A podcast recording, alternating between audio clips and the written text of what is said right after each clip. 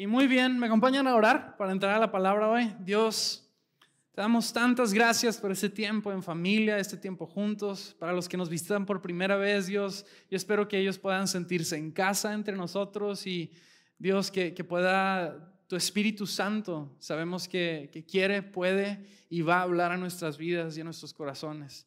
Confío que esta palabra, Dios, es una palabra que tú quieres hablarnos como iglesia has estado hablando, Dios, algo muy bien particular, no solo domingo tras domingo, sino en las casas. Y creo definitivamente que esto es una continuación, Dios, de lo que tú quieres seguirnos hablando, lo que quieres seguir haciendo. Y Dios, ponemos esto en tus manos. Amén. Muy bien.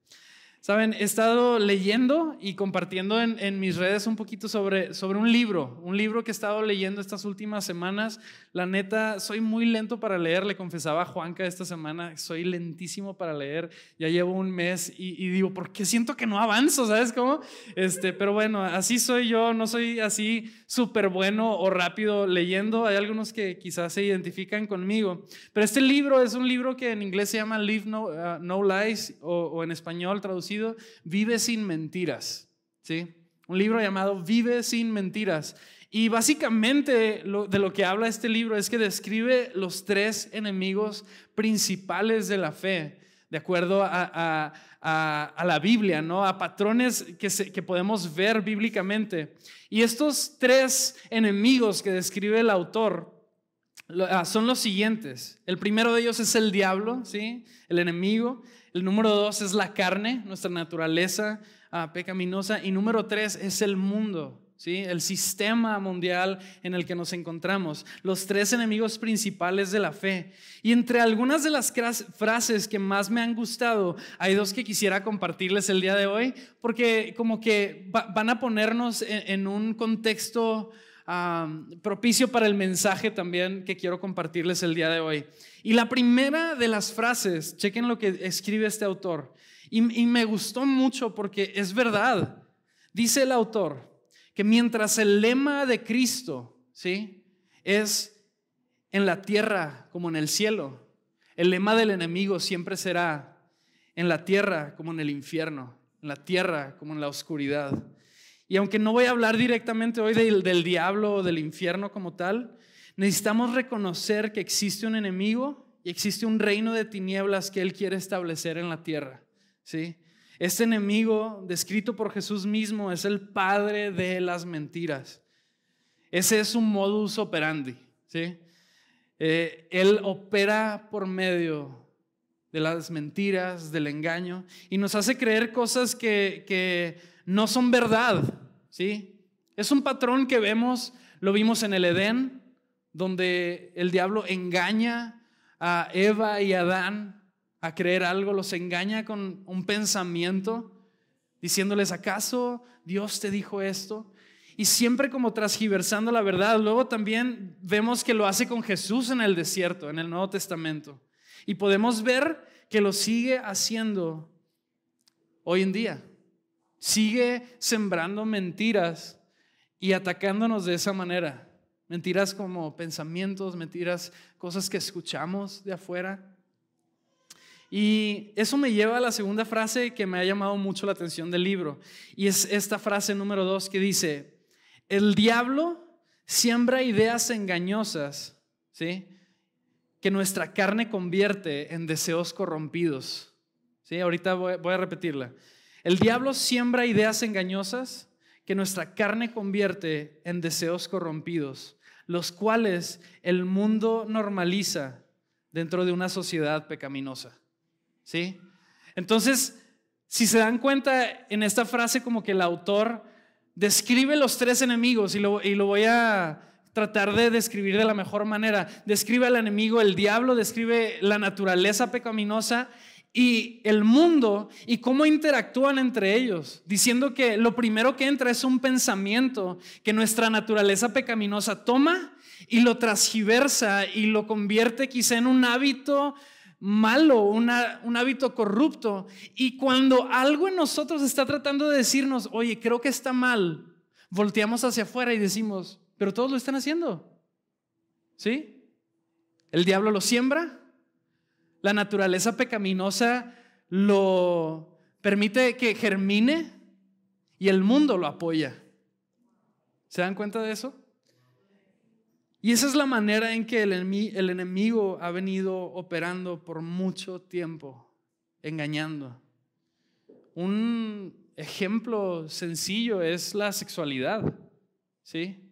Quizá de repente llega un pensamiento de, oye, pues es que soy un ser sexual, soy un ser con necesidades, ¿sí? Y es el, pensamiento que se siembra.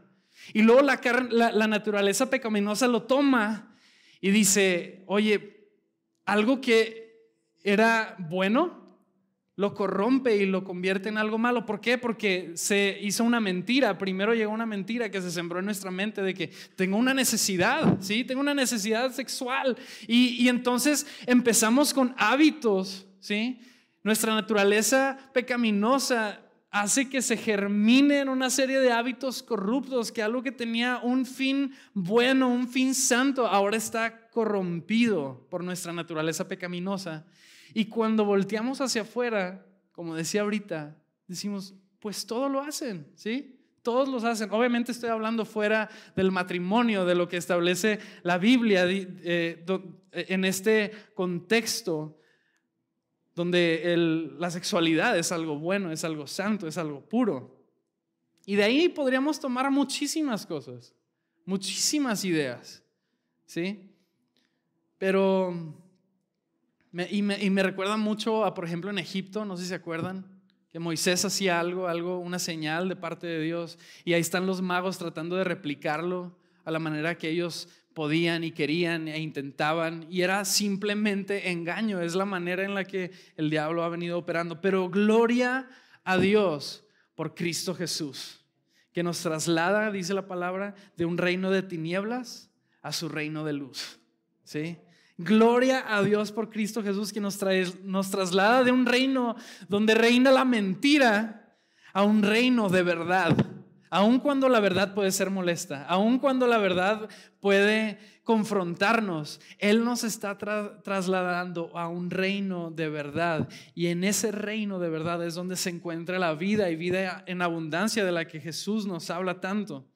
Y no es sorprendente que, una de las más conocidas enseñanzas de Jesús, incluso citadas por gente que no es propiamente creyente, es esta frase de la verdad los hará libres. ¿Sí? ¿Sí ¿Recuerdan eso? Y quiero leer el pasaje completo que dice Juan 8. Vamos a leerlo aquí en la versión NBLA. Juan 8, versos 31 al 32, dicen lo siguiente. Lo, siguiente. Ah, vamos a Juan 8. ¿Lo tenemos por ahí? Sí se puede. Ok. no pasa nada, no pasa nada. Es que como que no se cargaron los versículos aquí con esa, esa falla. Juan 8. Sí, vamos juntos allá. Estamos en familia. ¿Están bien? ¿Todos? Sí. Muy bien. Estamos en familia. Juan 8, versos 31 y 32. Se los voy a leer aquí. Dice, entonces Jesús decía a los judíos que habían creído en él, si ustedes permanecen en mi palabra, verdaderamente son mis discípulos y conocerán la verdad y la verdad los hará libres. Les repito lo que les dice Jesús. Si ustedes permanecen, pueden decir conmigo esa palabra, permanecen en mi palabra, verdaderamente son mis discípulos y conocerán la verdad y la verdad los hará libres. Quiero checar aquí, ¿todo bien? La verdad los hará libres. Y eso es lo que, no sé ustedes, eso es lo que anhela mi corazón. Ser libre porque no sé si ustedes lo pueden identificar, pero de repente uno va caminando en, el caminar con Cristo y se va dando cuenta de algunas cosas, algunas mentiras que hemos ido adoptando, ¿sí? Y, y uno se da cuenta que somos susceptibles a las mentiras, somos susceptibles al engaño.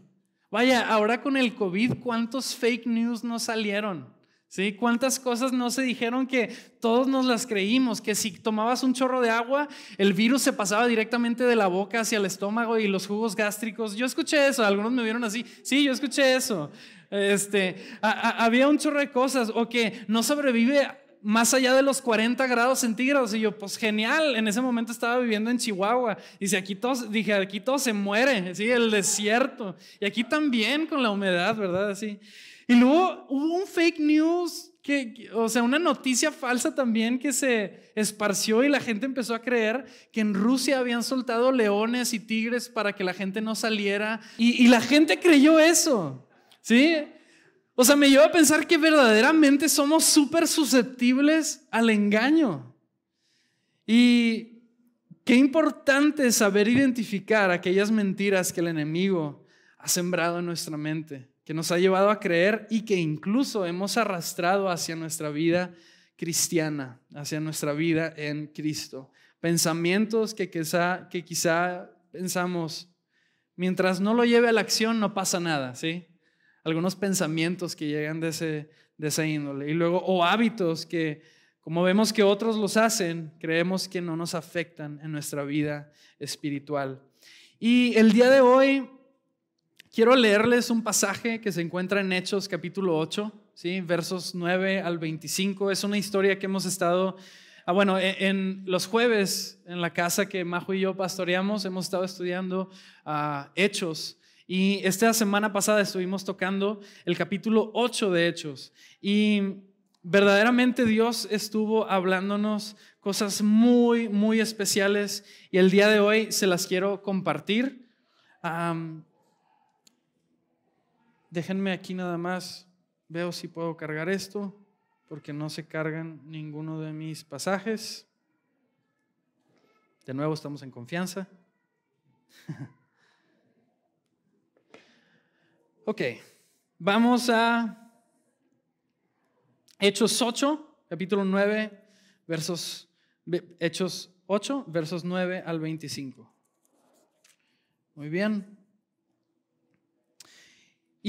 Y, aquí leemos lo siguiente, y, quiero ubicarlos en, este contexto.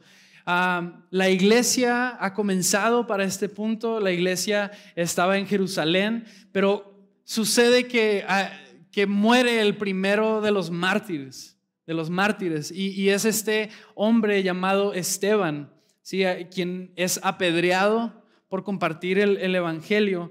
Y lo que de ahí sucede es que empieza a haber, a una persecución de la iglesia. Y tenemos lo que vamos a leer ahorita, la historia de este hombre llamado Felipe, uno de estos ah, discípulos, uno de estos creyentes que son dispersos y que es llevado a Samaria, cumpliendo la palabra que Jesús había dicho de que la palabra y el Evangelio se iba a compartir ah, en Samaria, y, esto está cumpliendo la profecía. Entonces vamos a leer en el verso 9 la historia de otro personaje que conoce a Cristo en Samaria, ¿sí? Y es la historia Quizá algunos la conocen de Simón el mago. Y vean esto, empieza el verso 9, tenemos acá, ok.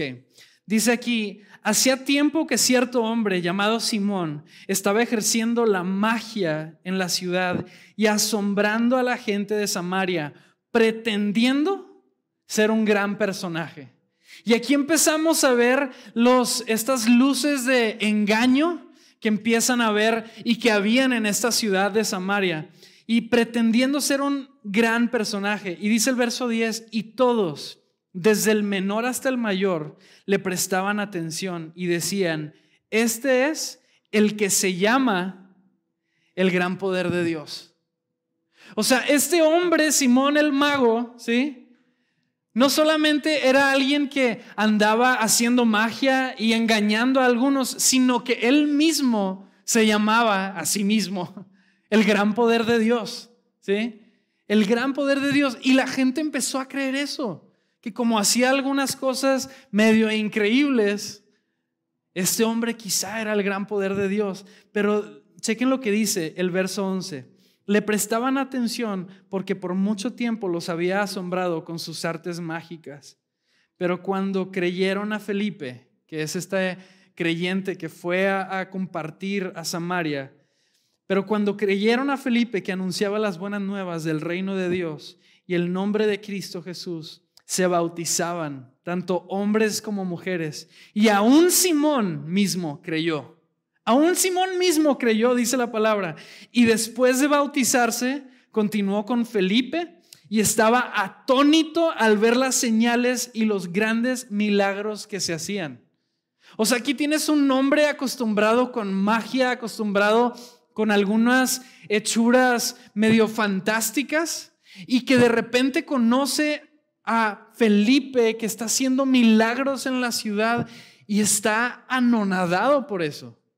La Biblia no nos dice claramente en, hasta ahorita por qué es que este hombre Simón se acercó con Felipe. ¿Por qué se acercó? Quizá vio que todos estaban bautizando y dijo, oye, pues yo también quiero. Quizá vio que todos estaban creyendo en este Jesús y dijo, yo también quiero. Y vamos a continuar leyendo en el verso 14 lo que sucede. Cuando los apóstoles que estaban en Jerusalén oyeron que Samaria había, sido, había recibido la palabra de Dios, les enviaron a Pedro y a Juan, quienes descendieron y oraron por ellos para que recibieran el Espíritu Santo, porque todavía no había descendido el Espíritu Santo sobre ninguno de ellos. Solo habían sido bautizados en el nombre del Señor Jesús. Y chequen esto, dice el verso 17, entonces Pedro y Juan les imponían las manos y las personas recibían el Espíritu Santo. Y el verso 18 nos va a llevar hacia el fin de esta lectura. Dice, cuando Simón vio que el Espíritu se daba por la imposición de las manos de los apóstoles, les ofreció dinero y les dijo, denme también a mí esta autoridad, de manera que todo aquel que sobre quien ponga mis manos reciba el Espíritu Santo. Entonces Pedro le contestó, que tu plata perezca contigo, porque pensaste que podías obtener el don de Dios con dinero. No tienes parte ni suerte en este asunto o en estas enseñanzas, dice, porque tu corazón no es recto delante de Dios. Por tanto, arrepiéntete de esta maldad y ruega al Señor que si es posible se te perdone el intento de tu corazón, porque veo que estás en hiel de amargura y en cadena de iniquidad. Y termina la historia diciendo, pero Simón respondió, rueguen ustedes al Señor por mí para que no me sobrevenga Nada de lo que han dicho. Uf, esta es la historia de Simón el hechicero.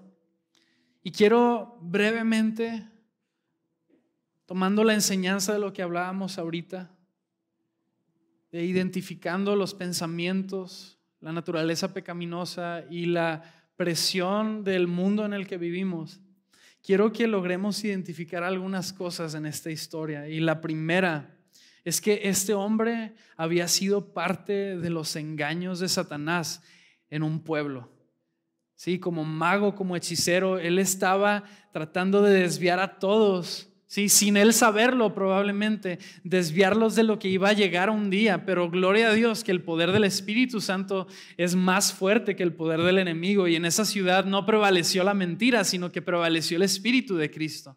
Pero quiero enfocarme en la vida de este hombre para que nos demos cuenta de algunos detalles. Y lo primero de esto que noto es la manera en la que él se acerca a los apóstoles. Una vez que llegan Pedro y Juan, nos damos cuenta que Simón ve lo que ellos están haciendo y lo primero que hace es, ten, ten mi dinero, ¿sí? A mí también dame de eso mismo. Y podemos concluir que la acción que Simón está haciendo en este momento quizá fue algo muy similar a lo que él tuvo que hacer para ser y convertirse en un hechicero en la primera vez, ¿sí? Convertirse en un hechicero, este, la, vez que intentó convertirse en hechicero. ¿Y qué vemos aquí? Vemos las mismas mañas, vemos los mismos hábitos, diciendo, veo algo espectacular, entonces, ¿qué puedo hacer? Voy a pagar por eso voy a pagar por eso. Y se discute mucho si, la, si Simón había verdaderamente creído o no, si era salvo o no, pero más que enfocarnos en esto, yo quiero enfocarme en el hecho de que él estaba cargando con hábitos y mentiras desde antes de llegar a Cristo y ahora las estaba arrastrando a la vida en Cristo, creyendo que así podía continuar. Y esa es la manera en la que muchos de nosotros también seguimos viviendo con mentiras que hemos cargado por palabras que se nos dijeron, por ideas que vinieron a nuestra mente en algún momento.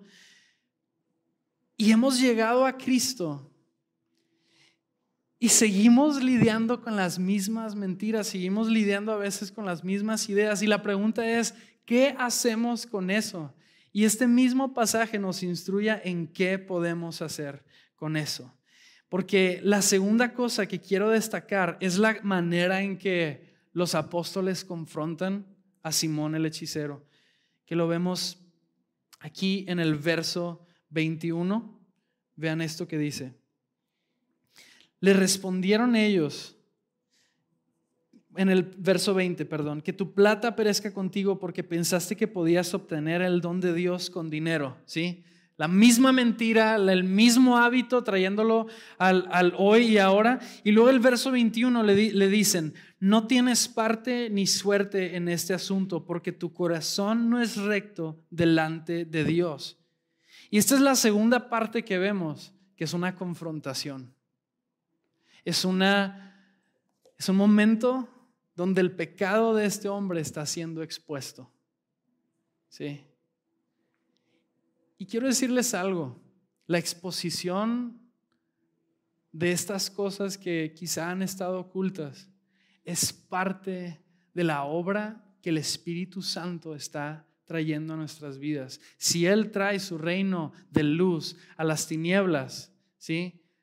Podemos esperar que va a haber cosas que vamos a encontrar ocultas que necesitan ser sanadas, necesitan ser restauradas, necesitan cambiar de nuestra mente, pero muchos de nosotros le huimos a estos momentos de confrontación, le huimos a momentos en donde de esta realización de que esto está mal en mi vida, esto es una mentira que he creído y he estado cargando y me ha llevado a hábitos y no solo eso, sino que son hábitos que me he respaldado con la manera en que el mundo opera para decir, está bien. ¿Sí? ¿Me estoy explicando con esto? Lo primero es el hábito y lo segundo que vemos aquí es esta confrontación donde nuestro pecado es expuesto. Y número tres, ¿qué es lo que vemos que sucede en esta historia? Porque no termina ahí. Gracias a Dios la historia no termina ahí, porque lo que los discípulos le dicen es muy importante. Le dicen en el verso 22, por tanto, arrepiéntete de esta tu maldad y ruega al Señor que si es posible se te perdone el intento de tu corazón, porque veo que estás en hiel de amargura y en cadena de iniquidad.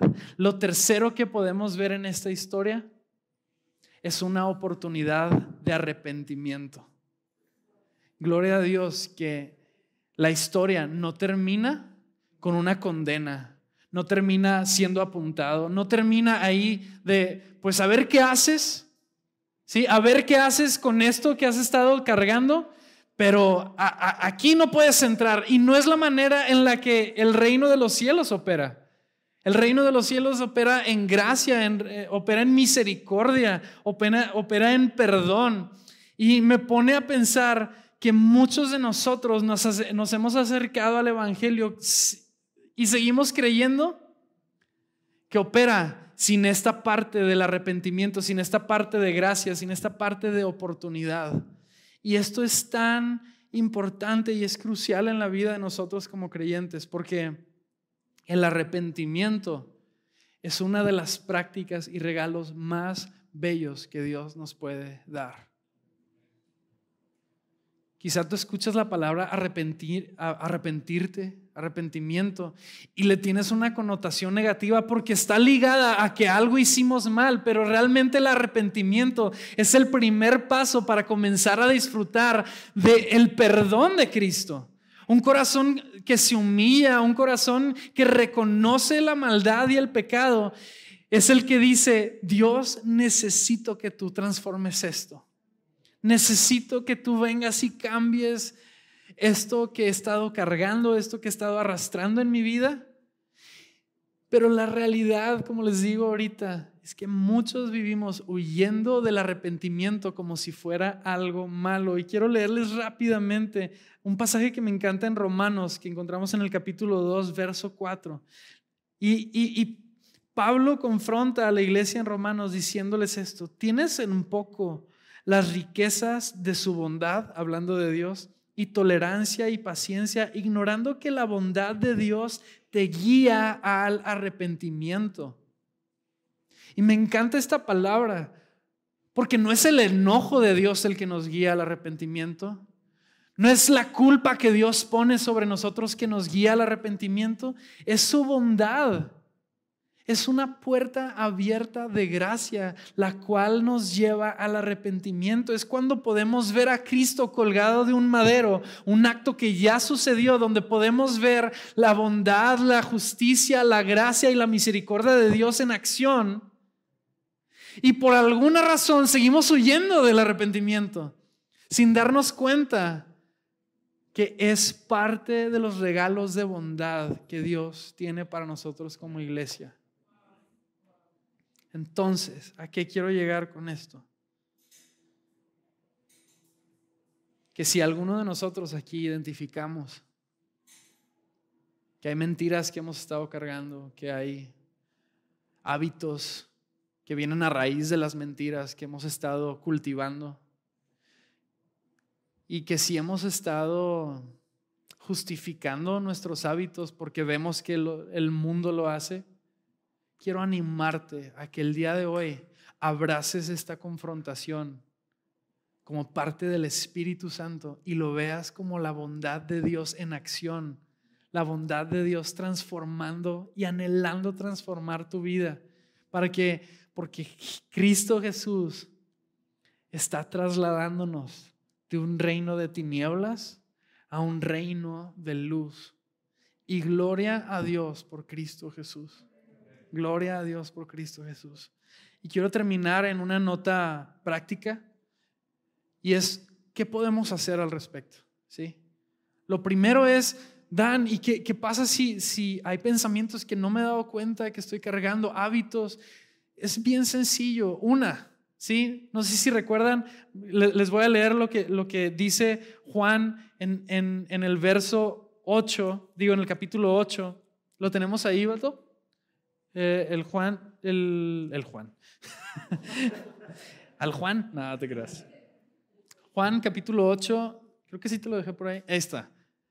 Entonces Jesús decía a los judíos que habían creído en él, si ustedes permanecen en mi palabra, verdaderamente son mis discípulos. Y dice el verso 32, y conocerán la verdad y la verdad los hará libres. Pero regresemos al verso 31, que dice, si ustedes permanecen en mi palabra, Ustedes verdaderamente son mis discípulos.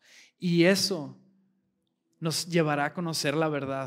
Entonces, número uno, ¿cómo podemos conocer la verdad en lugar de la mentira con la que quizá hemos estado lidiando? ¿Cómo podemos exponer, dejar que sea expuesta la mentira? Es exponernos a la verdad.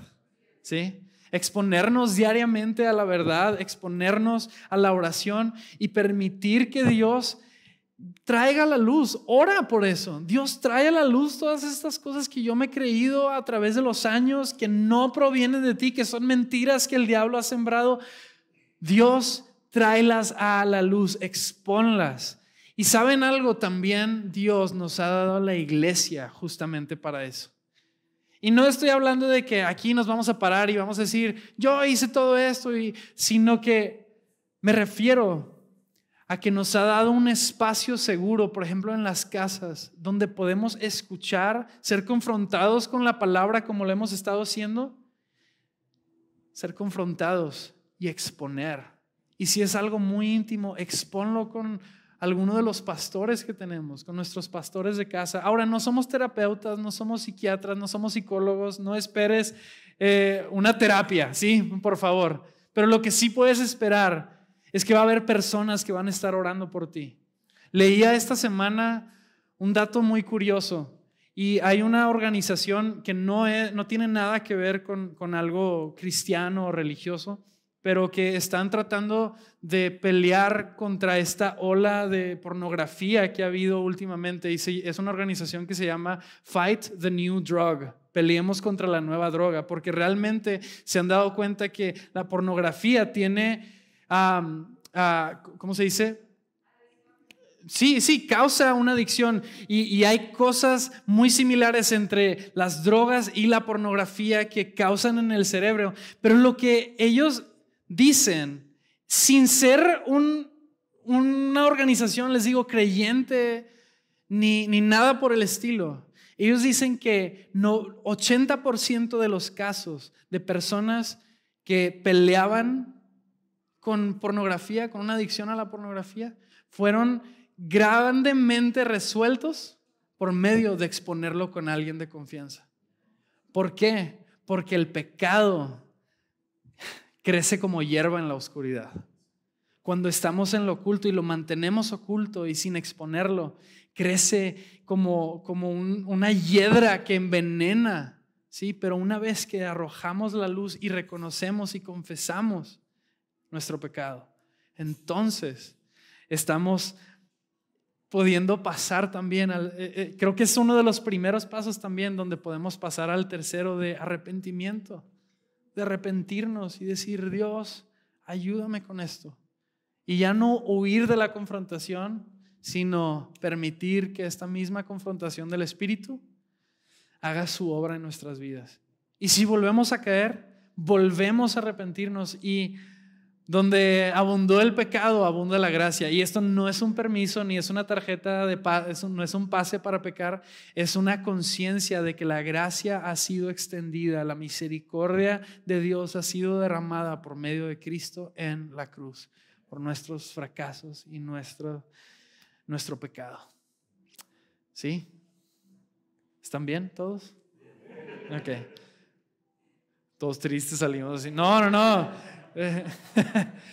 Yo creo que este Simón, porque ya, no vemos nada de, Simón el, del Simón el hechicero, este, ya no vemos nada, pero yo creo que y espero que esta lección que recibió de los apóstoles le haya permitido llegar al arrepentimiento y disfrutar la vida plenamente que, Jesús tenía para él. Entonces, vamos a cerrar orando, ¿sí? Vamos a orar. y sí, vamos a orar. ¿Me acompañas, Alex? ¿El piano? Gracias, Dato. Dios, sabemos que tu intención no es condenarnos, tu intención no es que salgamos con una carga pesada de aquí. Dios, al contrario, tú quieres recordarnos que estás trasladándonos activamente del reino de las tinieblas al reino de la luz. Y por eso mismo hoy, Señor, hoy acudimos a ti porque si estamos cargados hoy, es quizá porque tu Espíritu Santo también está apuntando a ciertas áreas de nuestra vida que reconocemos que son engaños que hemos creído, que han sido flechas del enemigo que quizá cargábamos desde antes de venir a ti o que por alguna razón han, han penetrado a nuestra vida, aún nosotros habiendo llegado a ti, Cristo. Y hoy, hoy Dios, queremos primero que nada, darte gracias por Cristo Jesús. Te damos gracias por Cristo Jesús en esta hora.